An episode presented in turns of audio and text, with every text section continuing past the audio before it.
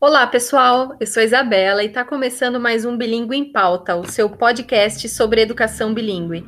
Neste episódio, vamos discutir quais são os desafios da volta às aulas presenciais. Acompanhe a gente nesse bate-papo.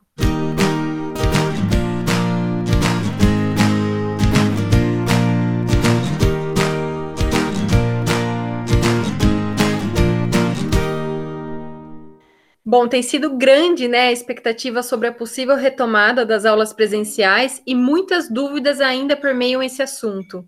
E para falar sobre isso, convidamos a Rani Breda, que é gerente administrativa na IU, e a Fernanda Saraiva, que é psicóloga e professora de inglês. Meninas, sejam muito bem-vindas. Oi, Isa. Estar aqui é sempre algo que se converte em aprendizado, então eu agradeço o convite. Oi, Isa, tudo bem? É, obrigada pelo convite e espero que nosso bate-papo consiga é, trazer alguma ideia aí para todos os educadores que estão nos acompanhando. Ah, com certeza. E bom, meninas, a gente sabe, né, que os cenários eles são diferentes para cada região do país e a possibilidade de volta às aulas presenciais ainda está incerta, né? Então, por onde e como as escolas podem começar a se planejar para ter essa retomada gradual? Então, olha, só de pensar na sua pergunta dá um nó no estômago, né? Porque independente de onde você esteja, é preciso se reinventar. E aí, com isso, eu digo que é necessário para se reinventar, né? Estudo, diálogo, trabalho multidisciplinar e criatividade, porque tudo tem que ser reavaliado e reconstruído. Então, assim, nenhum aspecto do trabalho permanece o mesmo. É, eu não sei se vocês já viram o backstage do Met Opera, sabe? É, para mim é bem parecido. É como organizar uma grande peça de teatro, né, cuja história é a mesma, os atores são os mesmos, mas todo o resto mudou. Mudou o cenário, mudou o figurino, mudou o tempo de cena, mudou a música, o espaço do teatro precisou ser readaptado então, é praticamente uma peça nova, porque tudo precisa fluir de um outro jeito. E aí, na prática, é, o que, que todo mundo precisa pensar? Pensar na higiene, e isso altera todos os costumes de limpeza e de organização de todos os setores. É preciso pensar na quantidade de pessoas, o que também impacta em todo o ambiente escolar. Por exemplo, na entrada e na saída, que são momentos de aglomeração, é, no tempo de aula, o que, que será feito com as crianças né, e os pré-adolescentes é, que terão que ficar em casa. Nos professores, temos que pensar nos professores, como que retomam, como que eles estão, como que fica o, é, a carga de trabalho. É preciso pensar no acolhimento de todos. Acredito que a gente vai falar disso mais para frente, porque é um tópico importante, né? De como essas mudanças serão abordadas, porque após seis meses é, temos um lastro emocional é, para teremos né, lastro emocional para lidar com mais essa mudança que traz tanta ansiedade e insegurança. Então, é preciso ter protocolos bem detalhados e claros. É preciso pensar nas aulas que provavelmente serão híbridas. É preciso pensar é, no espaço para que as famílias possam ser ouvidas em suas necessidades. É, e aqui eu falo principalmente da escola regular, né? Que algumas famílias precisam que seus filhos frequentem a escola para que possam trabalhar e não tem com quem deixar seus filhos. Então, assim, a lista é grande. É, eu concordo com as, as colocações da Fernanda e de fato tem sido um grande desafio, né? Eu acho que a incerteza, principalmente de data para esse retorno, acaba fazendo com que as escolas, os gestores e os coordenadores tenham que planejar e replanejar o tempo todo, né? Então eu acho que conforme o cenário vai mudando e conforme as informações elas vão chegando de, de, de novos protocolos, de, de como em outros países do mundo essa retomada tem acontecido. É, isso também vai gerando uma ansiedade é, na equipe, né? Então eu acho que além de todo esse cuidado é, dos protocolos de higiene, da ansiedade dos alunos, dos professores, é, a comunidade escolar é, como um todo é, vai precisar de muita, muito trabalho, muita dedicação, e eu acho que dentro da área da educação, é, num geral, as pessoas trabalham com muito amor, né? E esse amor vai, vai fazer diferença para escrever esse novo capítulo, porque se tem uma coisa que é certa e que todo mundo já sabe em, todas, em todos os setores é, da nossa vida, e inclusive é, na educação, a gente vai precisar viver uma nova realidade. E, e isso vai demandar um tempo de adaptação, eu acho que para todo mundo. É, sem dúvidas mesmo. E a lista é bem grande, né? E falando nos protocolos, quais protocolos de saúde e de segurança que as escolas elas vão precisar seguir? Em relação aos protocolos, Isa, eu acho que, que cada, cada região precisa seguir a orientação que vem sendo dada pelo seu estado, pela prefeitura e, e pelos órgãos aí responsáveis pela saúde, né? É, aqui em São Paulo, a gente, como exemplo, a unidade de Santos, a unidade sede da IU, a gente tem seguido é, as orientações do plano de educação, né, de retomada, e baseado nisso, a gente tem feito tudo o que está ao nosso alcance para minimizar a chance de, de que exista transmissão é, dentro da unidade. Então, é, vou dar alguns exemplos, é, as coisas mínimas que são exigidas e que eu acho que aí isso tem todas as escolas precisam precisam cumprir com esses protocolos é o distanciamento, o revezamento de alunos em algumas é, realidades, é, o respeito aí da capacidade máxima que, que vai ser possível para o início desse retorno e com um aumento gradual dos alunos até existir a volta 100%. Mas aqui em Santos, é, na nossa realidade, a gente tem feito tudo que está ao alcance. Então, a gente está utilizando, além do álcool gel, da máscara, do distanciamento, é, a gente optou em um primeiro momento em não voltar com a alimentação, porque a gente entende que é um momento muito delicado para a transmissão, onde as crianças vão precisar estar sem a máscara para ingerir o alimento e a gente não se sente seguro ainda para vivenciar esse momento. Então, a gente vai aguardar um pouco, vai observar como, como isso vai acontecer, e quando a gente se sentir seguro, a gente vai, vai retomar é, a alimentação. Então, isso também vai demandar, talvez, que exista uma reorganização na carga horária desses alunos. Então, existem muitas variáveis que eu acho que precisam ser levadas em consideração nesse sentido. Então, é, além desses protocolos básicos que, que estão sendo orientados pelo, pelo governo aqui de São Paulo, é, pela Secretaria de Educação e o comitê aí que envolve também a Secretaria de Saúde, é, a gente, por exemplo, vai ter totem de álcool gel na entrada da escola, a gente vai é, instalar pias na área externa antes que, que as pessoas entrem na escola para que elas tenham a opção de lavar as mãos, além da utilização do álcool gel. É, aferição de temperatura com o termômetro, tapete sanitizante, em todos os ambientes é, vão estar disponíveis dispensers com álcool gel, adesivos no chão marcando o distanciamento. É, nas salas de aula também a gente é, criou um protocolo onde cada aluno vai ter o seu kit individual de higienização, para caso ele queira é, utilizar, é, limpando as suas mãos, e também para higienizar algum material porque, veja só, como a gente falou da questão emocional, a gente também vai ter que lidar com isso na sala de aula, né? Então, a gente quer deixar o aluno se sentindo seguro, não só o aluno, como a, toda a equipe da operação é, que vai atuar nessa nova realidade que é diferente para todo mundo. Então, o máximo que, que dentro da nossa realidade for possível é o que nós vamos fazer para trazer mais segurança para toda essa comunidade escolar. Perfeito. E além de todos esses protocolos, né, de segurança, né, e de saúde, é, tem também o lado emocional, né, de todas as pessoas envolvidas. Como é que a gente pode lidar com esse lado emocional dos alunos, das famílias, dos profissionais envolvidos nesse processo? Bom, o emocional de todos está abalado, certo? Acho que nós precisamos começar reconhecendo esse fato.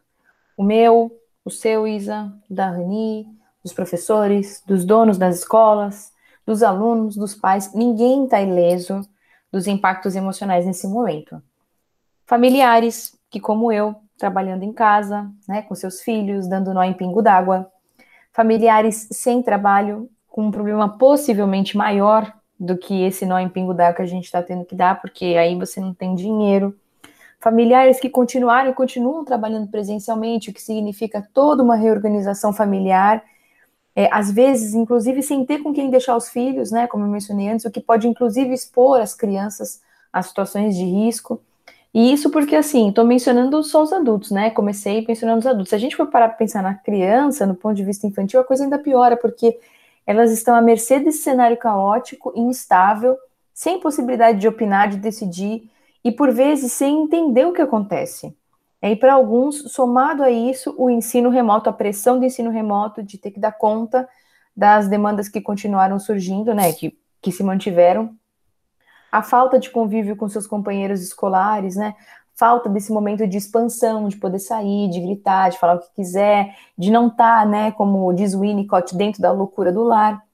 Então, para lidar com o emocional das pessoas, é, por que eu estou falando isso, né? Primeiro a gente tem que entender é, a extensão do cenário, porque só a partir de um entendimento, mesmo que seja assim superficial, é que haverá a possibilidade de empatia. Que para que haja acolhimento precisa ter empatia, né?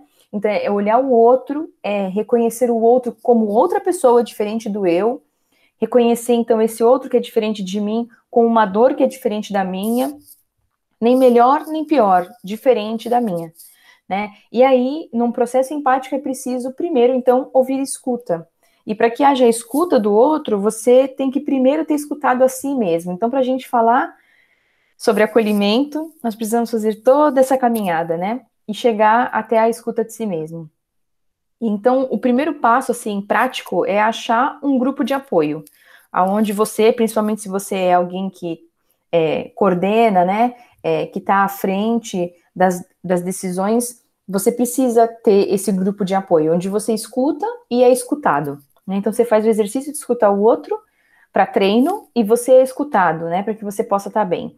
É, pode ser um grupo do próprio trabalho, pode ser um grupo de amigos, mas precisa ter esse espaço para que você possa ventilar as coisas que estão dentro de você e se perceber, né?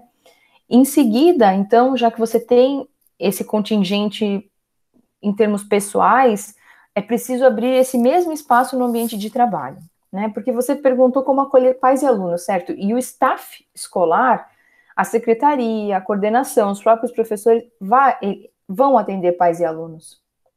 Todos nós acabamos atendendo pais e alunos, né, dentro do ambiente escolar, como a Rani falou, é a comunidade escolar, né?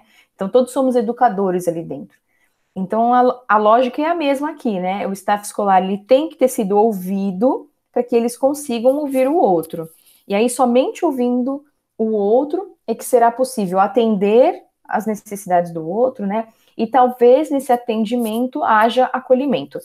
E aí, o que é acolhimento, né? Acolhimento é esse espaço para receber o outro. Acolhimento quer dizer que foi possível ouvir o outro sem se machucar com as suas palavras, né? Sem se comparar. É, houve espaço para que o outro pudesse falar o que pensa, o que precisa, o que quer, é, mesmo que no final desse atendimento é, ele não seja atendido em tudo que ele precisava, mas ele foi ouvido, ele foi recebido, né? É, houve esse momento de troca, de realmente ter sido visto. É, e com os alunos, é, o acolhimento ele será isso, esse espaço para receber o outro, somado a propostas de interação com intenção, com intencionalidade pedagógica, né? É, é assim, e nesse caso de acolhimento, de compartilhar o que aconteceu nesse período de distanciamento, de, de ressignificar tanto quanto for possível o que aconteceu emocionalmente, abrir espaço para essa ventilação emocional, né? É, principalmente aqui a gente está falando da educação infantil, né? Dos, dos, dos mais novos. Talvez ensino fundamental aí nos anos iniciais. É, e quem que vai fazer isso? São, são os professores. E aí, de novo, é, precisa bater aqui na tecla, né? Que para que os professores possam fazer isso, eles também precisam ter percorrido esse caminho de passar por esse processo para saber como é o processo, para saber como é se abrir, como é estar vulnerável para o outro, mas como essa vulnerabilidade ajuda a se entender, a pertencer, a ressignificar. Então, é um momento intenso de trabalho emocional para as coordenações escolares, viu? É perfeita, Fernanda, como em todas as suas colocações.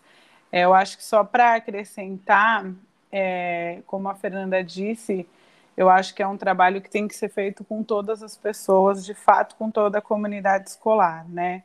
Eu acho que a gente tem escutado muito falar sobre professores e alunos, e é importante também que os gestores é, dessas escolas, de todas as escolas, estejam recebendo também esse apoio, né? Porque é muito importante esse trabalho, porque o trabalho da gestão da escola, das coordenações, das direções, é que vai dar estrutura, é que vai, vai orientar o caminho para que todo esse trabalho aconteça. Então, talvez nesse momento a gente esteja aí batalhando muito é, para manter os, os negócios, né? Porque a escola privada, afinal de contas, é um negócio e, e vem passando por muitas dificuldades nesse momento, como praticamente todos os setores da economia é, do país e do mundo.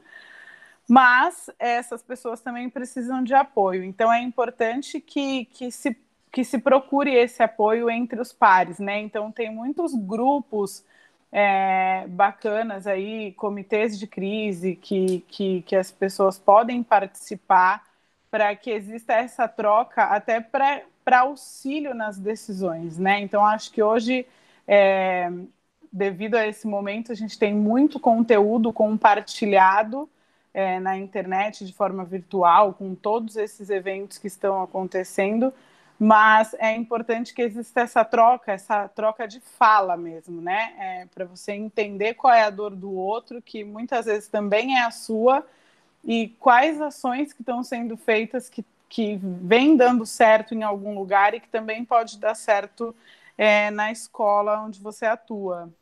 Exato, esse apoio é fundamental mesmo.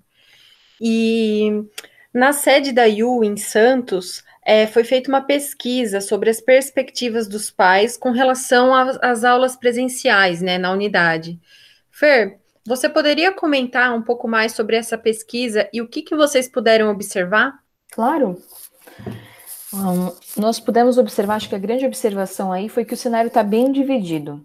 Né? Uma parte pensa prontamente em voltar, uma parte não quer voltar, decididamente não retorna esse ano, e a outra parte é, está aguardando o famoso andar da carruagem, né, para conseguir se decidir. Então tá vivendo de dia após dia, vamos vendo como esse cenário tá, um, um, uma análise mais paulatina.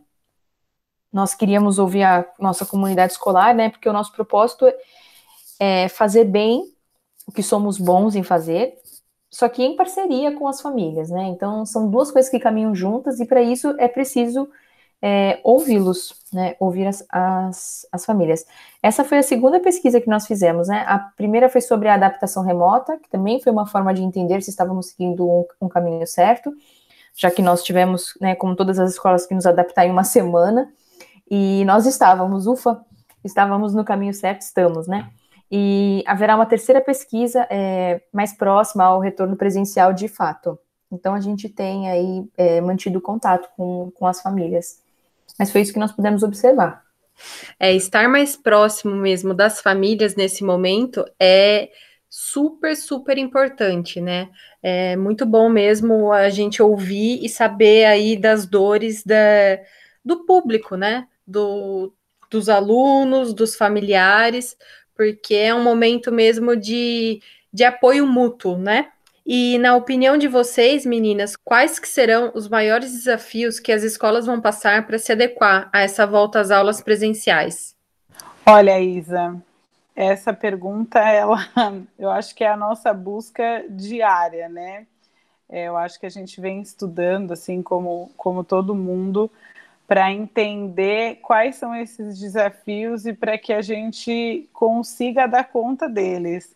Mas eu até brinquei hoje numa reunião que talvez a gente precisa fazer uma simulação, sabe? De olha, esse é o dia de volta às aulas. Pega a equipe e coloca todo mundo em uma simulação é, de como isso vai acontecer, dos momentos, né? Porque apesar de, de todos esses protocolos estarem criados, né, estarem prontos e a gente até ansioso para para entender se tudo vai funcionar como a gente pensou, é, a gente só o dia que tiverem alunos na escola e a escola funcionando é que a gente vai conseguir checar tudo isso, né? E é óbvio que se tratando de, de uma pandemia e de um vírus com uma transmissão tão alta é, como esse, a gente não, não pode ir para a prática sem ter a certeza que a gente está fazendo o máximo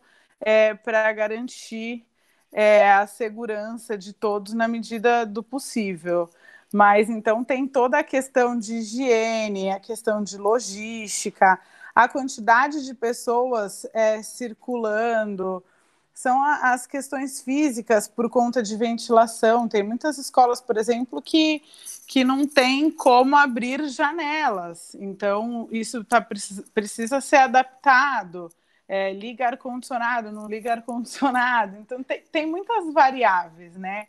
Eu acho que o momento de entrada e saída é um momento onde os alunos acabam se aglomerando é, na frente da escola, então isso precisa, na, numa área né, de maior circulação, no pátio da escola, ou mesmo na, na frente, ali onde os alunos estão entrando e saindo. Então precisa existir também uma logística diferente para que isso aconteça. E todo esse processo é, demanda uma nova rotina. Então, talvez os alunos devam ficar em sala, e isso demanda também que você estruture como esses alunos vão ser chamados na sala para poder ir embora. E esses pais que estão na rua, muitas vezes aguardando dentro do carro e gerando trânsito. Então, tem muita coisa envolvida, né? São muito, muito, muitos processos é, que precisam estar bem desenhados para que tudo aconteça da forma como a gente, a gente colocou no papel para que na prática isso aconteça. Tem a questão da adaptação das aulas, que veja só, a gente vem de um cenário aí que foi tão diferente e a maioria das escolas está conseguindo entregar aulas ao vivo, aulas gravadas, atividades é, sendo propostas para os alunos, e, e, existe uma parcela é, dos alunos por, que, por diversos motivos, não vão voltar. Então, é, precisa também ser pensado o que vai ser feito nesse sentido. Então, como as duas coisas vão acontecer em paralelo? Para os alunos que estão voltando para a aula presencial e para os alunos que continuam em casa. Então, essa alternativa precisa existir. E aí isso é um maior desafio, eu acho, em termos financeiros para a escola, porque a gente não tem como garantir um mesmo professor dando aula a, é, ao vivo e no mesmo horário é, remota para esses alunos. Então, precisa existir uma nova estratégia para que esses alunos continuem, esses alunos que por um motivo de ser um grupo de risco ou por opção da família de não expor nesse momento que ainda é de incerteza, é, precisa existir essa possibilidade. Então, aí que as escolas estão tendo que se reinventar em mais uma coisa para atender essa necessidade. É, talvez caiba, caiba completar só falando assim que a nossa maior dificuldade é, é fazer algo que nós nunca fizemos antes, né? E muitas vezes nós nos deparamos com com esse novo, com o inesperado, né? E, e nós vamos criando uma expectativa que é muito maior do que quando nós realmente estamos fazendo. Então, acho que os desafios, na verdade, são inúmeros, como a Rani pontuou muito bem. É, mas talvez o maior desafio aqui seja nós realmente passarmos por isso é, de uma maneira que seja um pouco mais leve, sabe? Porque a verdade é que nós vamos passar por isso, né? É, nós estamos fazendo, é, é, garantir que nós estejamos fazendo o nosso melhor, é, porque nós nunca fizemos isso, ninguém nunca aprendeu, nunca estudou, é, nós não nos preparamos para esse momento. Então, essa sensação de despreparo é que joga muito contra, é, acredito eu, aqui nesse momento. Vocês têm alguma orientação de como o processo de acolhimento com os alunos pode ser feito? Olha, em geral, as escolas têm um apoio psicológico. Se não há um psicólogo escolar contratado, né, alguém que já trabalha para aquela escola, né, é, há uma consultoria que apoia. E penso eu aqui, se a escola não tem, essa é uma boa hora de buscar uma consultoria. Então, vou comentar assim o que deveria, a meu ver, ser senso comum agora. Né? Em primeiro lugar, o bem-estar mental, físico e emocional dos alunos acima de qualquer conteúdo teórico. É, esse bem-estar vem acima de qualquer coisa agora, nessa retomada. É, em segundo lugar, é, a primeira coisa a ser feita no retorno são atividades de acolhimento, o que inclui falar da realidade que nós estamos vivendo, o que precisamos fazer para nos adaptar, as regras de higiene e de segurança. Isso tem a ver com, com acolher, né, com, com trazer esse assunto que tá mudando, que mudou a vida de todo mundo, virou de cabeça para baixo, é, para dentro da escola. Né? É um momento de conexão humana que existe na relação aluno-professor, educadores é, crianças, educadores alunos dentro da escola, dentro da comunidade escolar, né? Depois, na educação infantil, as atividades elas precisam de intencionalidade. Então, assim, acolher os alunos não é assim, ó. Ah, vamos desenhar aqui o que fizemos nesse período, como se nós estivéssemos, né, voltando das férias, porque nós não estamos voltando das férias. É, a criança, principalmente a criança pequena, ela aprende com tudo no seu cotidiano. Né? Então é importante pensar o que será que o cotidiano desses seis meses ensinou para essas crianças? E disso que foi ensinado, disso que foi vivido, o que faltou, principalmente o que faltou, o que, que nós queremos compartilhar, ouvir e ressignificar? Essa é uma questão de acolhimento, né? de, de, pensar é, em termos emocionais né, do que foi vivido. Depois, no ensino fundamental, mesmo para os anos finais, os alunos também precisam de espaço para falar. Então, isso precisa estar garantido, né? É, inclusive, dentro do, do plano São Paulo, se eu não me engano, é, veio, né, que essa abertura inicial podia ser uma abertura de acolhimento, porque se entende que isso é uma necessidade, né? É, tá, tá todo mundo falando disso. Então, é, diante disso, vale lembrar também que alguns comportamentos eles são esperados após esse longo período de distanciamento e de estresse, né? Nós não sabemos como os alunos voltarão, o que, que, as, suas, o que, que as suas famílias passaram ou ainda estão passando, né? Se sofreram luto ou não, é, se houve um bom espaço de harmonia familiar, né? Se houve espaço, né? Tanta gente às vezes mora em lugares pequenos, tiveram que ficar tanto tempo reclusos em lugares tão pequenos, o que impacta também em termos emocionais nem todo mundo reage da mesma maneira, né? Então, pode haver grande retraimento, como pode haver grande excitação, né? Algum desprezo pelas regras, de querer chegar e fazer do seu jeito, principalmente regras que inibem, né? Que tolhem as ações espontâneas dos alunos. Porque é preciso lembrar, então, como eu disse, que eles estão há seis meses tolhidos de suas vontades, é, do convívio com seus pares. Então, é, algumas atividades de sondagem que também precisam ser feitas para que os professores possam trabalhar melhor, também ajudarão a perceber o que, que precisa ser revisto, sem que os alunos precisem se expor, né? Falar assim, olha, isso aqui eu não entendi, isso aqui eu não vi, isso, isso aqui não, não consegui acompanhar, ou não quis acompanhar, ou não, é, não deu de acompanhar em casa, enfim. Porque a gente não sabe se eles vão querer se expor, né? Porque isso também é uma demanda emocional. Então, é, eu, eu, penso assim que nós teremos que relevar alguns comportamentos é, e outros que não podem ser relevados terão de ser endereçados com muito carinho, num clima de ameaça zero. É, não sei se eu respondo bem a sua pergunta, né? Mas é, eu, eu acho que qualquer coisa começa por aqui, que esse assim é bem o básico. E aí depois as escolas vão ter que perceber mesmo como que caminho que elas vão tomar é, em, em termos de atitude aí também de acordo com, com seus objetivos, com sua visão, com seus valores, né? Com certeza, Fer, respondeu muito bem, diria. E nós podemos dizer que a pandemia mudou a forma de ensinar e de aprender, principalmente pelo uso maior das tecnologias. E como esse processo está acontecendo na IU, né, na sede da IU? E como as famílias e os alunos têm reagido? Olha, Isa, eu acho que, que a gente mudou não só a forma de aprender e ensinar, né? É, eu acho que a, a vida de todas as pessoas é, mudou, tem mudado, e vai continuar mudando. Não, não existe mais é, possibilidade, pelo menos ao meu ver, de a gente voltar 100% a, a como as coisas aconteciam até antes dessa pandemia, né? E eu acho é, o lado positivo disso, eu acho que a gente acaba elevando o nível em termos de conhecimento, principalmente dessas, dessas práticas mais tecnológicas, né? E querendo ou não, as pessoas que que já estavam envolvidas com isso, com certeza é, conseguiram lidar de maneira mais fácil com esse novo momento. E quem não, não tinha essas práticas na sua rotina precisou aprender. Então, é, eu vejo aí é, com relação de, de, não só na escola, mas de familiares e amigos é, que ficaram bastante desesperados no início dessa, dessa pandemia em relação a isso. E eu acho que, que dentro das escolas, é, muito, muitas pessoas ainda tinham resistência né, em relação a essas tecnologias.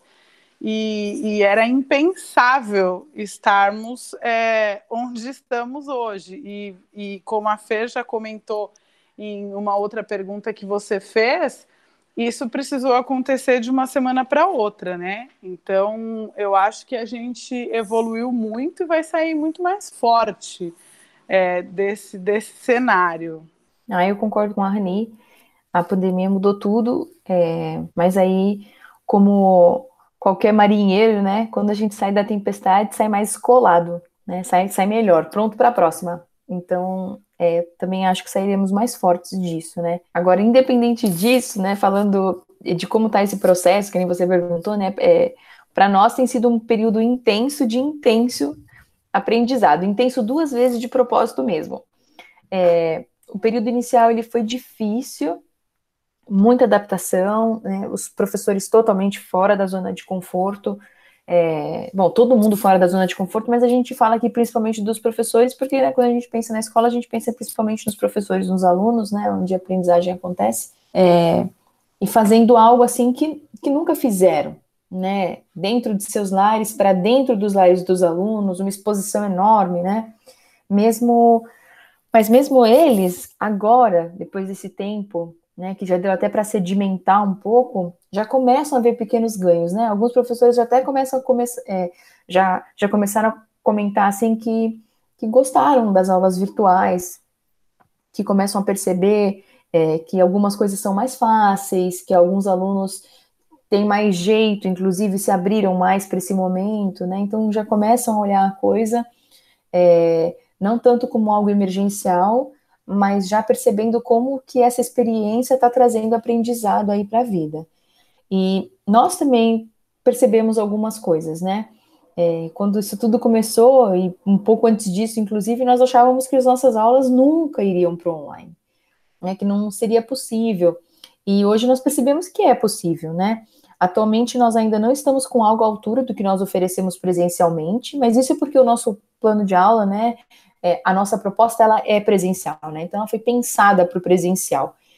É, é, as adaptações mostram é, que conseguimos pensar algo legal para o digital, então é, para um futuro próximo nós teremos novidades digitais. É um spoiler aqui, é, quem acompanha saiba que mais para frente teremos novidades. E aí, com relação assim, a, a, escola, é lógico, né? Como toda escola, alguns cancelamentos, alguns trancamentos, mas isso é esperado para um período tão longo é, de aulas remotas. Ninguém entrou nessa, nesse período de distanciamento achando que nós chegaríamos a seis meses. Não tem sido fácil, não mesmo, né? E aí eu acredito que eu falo por todas as escolas, não só pela IU, mas é nessas horas que a gente realmente consegue perceber, né, a competência dos membros da equipe e os nossos resultados mostram que a nossa equipe é realmente muito competente, sabe? Então aqui fica um, um comentário assim de agradecimento a todos os membros da, da equipe U, porque é, é, é isso, né? É, acho que os resultados falam mais alto. E as famílias, elas têm sido muito parceiras. É, a primeira pesquisa que nós fizemos, como eu mencionei, né, foi para que nós pudéssemos nortear as nossas práticas e confirmar alguns passos que nós estávamos dando, e o resultado foi impressionante, porque foi um número muito expressivo de famílias que respondeu e que nos deu assim um quadro bem fidedigno e uma confirmação de que a nossa cautela nas adaptações foi certeira. É, então acho que é isso aí que a gente tem para falar dos aprendizados. Excelente, Fer. E de que maneira as escolas podem escalonar a volta gradual dos alunos? Elas devem determinar alguma prioridade, por exemplo? Isa, essa é a pergunta de um milhão de reais. Se alguém tiver a resposta, por favor, compartilha. É, porque ninguém sabe, né? É, em, em, alguns países foi feito do jeito que você sugeriu, essa questão da prioridade, né? Filhos de profissionais de saúde e outros profissionais que continuavam em trabalho contínuo tinham prioridade nas escolas. É, algumas escolas aqui no Brasil, em pesquisas com as famílias, perguntaram né, se os nossos filhos teriam necessidade de frequentar as escolas todos os dias, para tentar levar em consideração famílias que teriam essa necessidade e famílias que não, dentro do período de, é, de escalonamento aí. É, eu acho que como you, assim, nós, né, é, podemos falar muito pouco sobre isso, porque a nossa realidade é de um número reduzido de alunos por turma, o que é muito diferente de escolas públicas e algumas escolas particulares, onde nós sabemos que as salas de aula têm entre 25 e 30 alunos, às vezes mais, né? É, muito embora, é, apesar de ter acabado de falar isso, eu pense aqui que o maior desafio talvez seja o escalonamento para a educação infantil, né, é, que é a maior abalada com a pandemia e que tem um número reduzido de qualquer forma. Mas essa é a, é a pergunta aí que ninguém tem uma resposta certa. Cada escola vai ter que avaliar é, a sua realidade em parceria com as famílias, com a necessidade daqueles que a atendem, é, decidir como que isso será feito. E seguindo os protocolos também, né, que a Rani comentou que cada estado tem o seu, né? Os protocolos de saúde, dos órgãos oficiais e também de cada município, né? Com certeza, Isa, porque a gente sabe que, que o Brasil tem uma área é, territorial aí muito grande e, e cada um tá, tá, tá agindo. Eu acredito que, que todos os estados estejam agindo aí com a maior responsabilidade possível, mas as realidades elas são diferentes, né? Então a gente vê aí que alguns estados já tentaram uma retomada e depois precisaram voltar atrás, é, que, que o escalonamento está sendo feito de um jeito aqui, de outro jeito acolá, que alguns lugares já decidiram que não vão voltar. E, e aí eu acho que tem que ser respeitada é, essa decisão, óbvio, quando ela é feita com bastante estudo e bastante embasamento. Mas cada realidade é uma realidade. E vocês acham que as aulas remotas são uma tendência para as escolas em um cenário pós-pandemia? Isa, acho que com certeza, né? É, se, se não for é, uma tendência em termos de proposta permanente, será com certeza melhor desenvolvido para momentos desse tipo que nós estamos vivendo, que, por sinal, provavelmente continuarão acontecendo no futuro próximo, né? A Europa já espera a próxima onda, já avisaram que provavelmente haverá novo lockdown, aí para setembro, outubro eles esperam que haja um, um, um aumento de casos novamente, e aí volta-se a fazer tudo com distanciamento, volta-se para as casas, é, só que, lógico, com menor tempo e menor proporção. Então, eu entendo que por um futuro próximo aí será uma necessidade. E aí, provavelmente, escolas como nós estamos aí percebendo, existe campo e dá para tirar proveito e fazer coisas boas, né, é, no, no online. Então, eu acho que vem e fica. Fica assim. É, e só para completar, eu, eu, outro dia estava lendo que alunos é, mais velhos que já estão que já são super envolvidos né, com tecnologia, com, com influencers e, e, e gostam muito de assistir é, já vídeos né, no YouTube e, e, to, e, com todas as pessoas que eles seguem, eles já utilizavam muito dessa prática para fazer pesquisa e que estão adorando esse momento, né? Que estão sentindo falta da, da, da vivência, da convivência com os colegas, mas que estão adorando a possibilidade é, de assistir às aulas da sua casa. Então, eu acredito também que há uma tendência não acredito que só essas, essas aulas remotas façam muito sentido, mas que, que não, não vai ter como tirar mais da, da rotina, né? Dos alunos, das escolas, enfim. Bom, meninas, e agora eu abro um espaço para vocês deixarem uma mensagem final para os educadores e para as famílias sobre a possível retomada das aulas presenciais. Bom, 2020, apesar de indesejável, veio nos ensinar que uma grande necessidade mas também uma grande habilidade humana é a adaptação. Nós tivemos que nos adaptar ao modelo remoto enquanto escolas, né? Por necessidade, em clima de urgência e apesar dos grandes entraves, nós conseguimos. Então, agora o próximo passo é a retomada. É, fica aqui o meu desejo, né, de que possamos ter uma retomada empática, zelosa com os direitos das crianças, das necessidades de todos os envolvidos, os alunos, as famílias, os professores e os demais educadores escolares que aqui são todos os membros da comunidade escolar.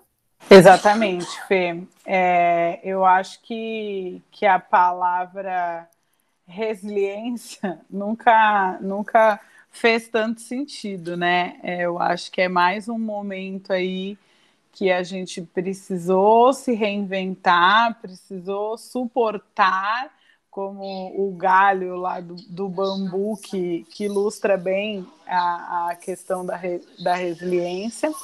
E a gente continua em pé, continua firme, e eu acho que precisa, é, de fato, acreditar.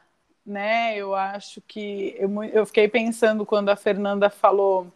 É, depois da, da, da, minha colocação sobre essa ansiedade é, do retorno, da volta, de colocar em prática apesar de com, com certo receio ainda, tudo que a gente tem pensado, eu acho que se, se mistura muito com, com as saudades que, que a gente vem sentindo da rotina e do dia a dia dentro do ambiente escolar, mas que sim, é, a Fernanda tem toda a razão quando, quando ela falou e me, me fez pensar aqui agora durante a nossa conversa que a ação ela muito provavelmente vai ser mais fácil do que tudo que a gente vem pensando aí se vai dar certo, como vai acontecer, né? Eu acho que, que a gente tem que entregar o nosso melhor e, e, e fazer sempre com zelo e com muito cuidado, porque isso de fato é algo importante para esse momento,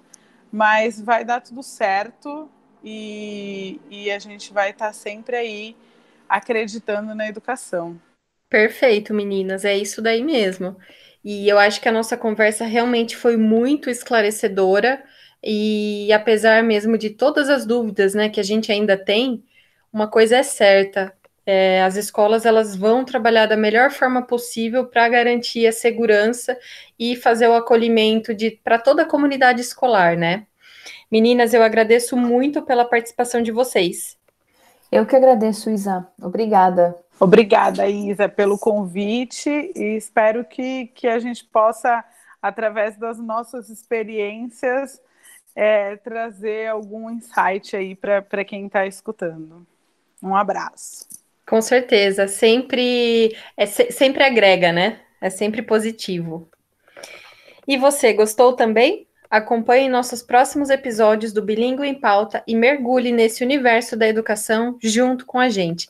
Cada episódio, um assunto novo e sempre com convidados que têm muita bagagem no setor. Até o próximo!